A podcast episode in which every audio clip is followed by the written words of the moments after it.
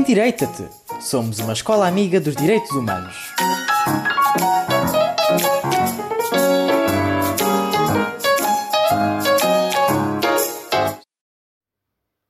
O apartheid surgiu na África do Sul em 1948 com o Ato de Registro da População.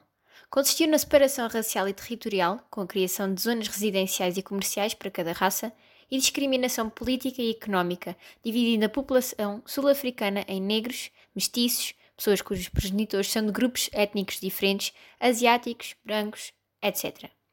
A população branca tomou posse de mais de 80% do território sul-africano e da maioria dos cargos no governo, e foram criadas regras que comprometiam a liberdade de circulação das pessoas. Por exemplo, para que a população negra pudesse circular, precisava de autorizações e ou de mostrar a sua identificação. Como consequência, as pessoas eram discriminadas e tudo dependia da sua raça. Havia diferente acesso à cultura, educação, saúde, mercado, não eram permitidos casamentos de pessoas de raças diferentes, etc. Chegou-se ao ponto de haver transportes públicos diferentes e com separação para cada raça, locais de acesso a praias diferentes, bibliotecas, restaurantes e cafés com restrições, entre muitos outros. Contudo, a economia sul-africana dependia do trabalho das pessoas de pele negra, porque a mão de obra era barata e eram eles os responsáveis por trabalhar nas minas e na indústria, o que retardou o processo de completa implementação desse sistema. Com todos estes atentados aos seus direitos, os habitantes sul-africanos uniram-se para pôr fim a este regime. Sucederam-se manifestações violentas e graves e o registro de centenas de mortos e presos.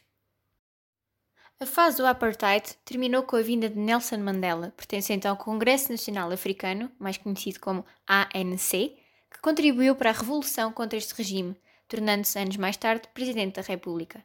Foi por isso merecedor do Prémio Nobel da Paz em 1993. Mas será que o apartheid ficou no passado ou ainda acontece? Vamos refletir um pouco. Temos ouvido cada vez mais casos de racismo e segregação racial em todo o mundo.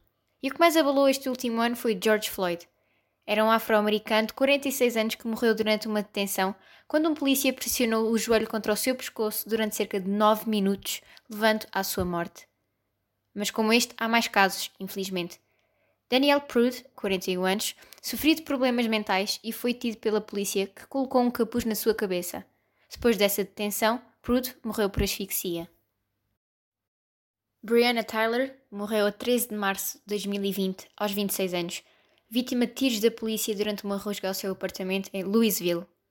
Algumas notícias avançam e demonstram que, e passo a citar, Minneapolis é hoje uma cidade com líderes progressistas e na qual autoridades admitem os problemas gerados pelo racismo estrutural e adotam medidas para tentar reduzir a segregação racial, mas o impacto de medidas racistas adotadas no passado ainda são sentidos.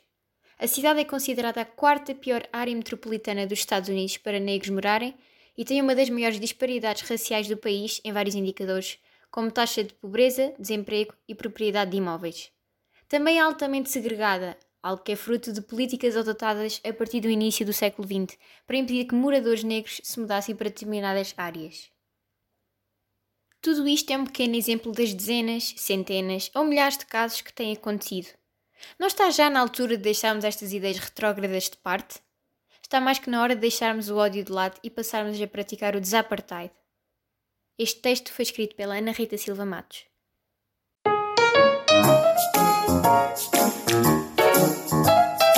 Endireita-te! Somos uma escola amiga dos direitos humanos.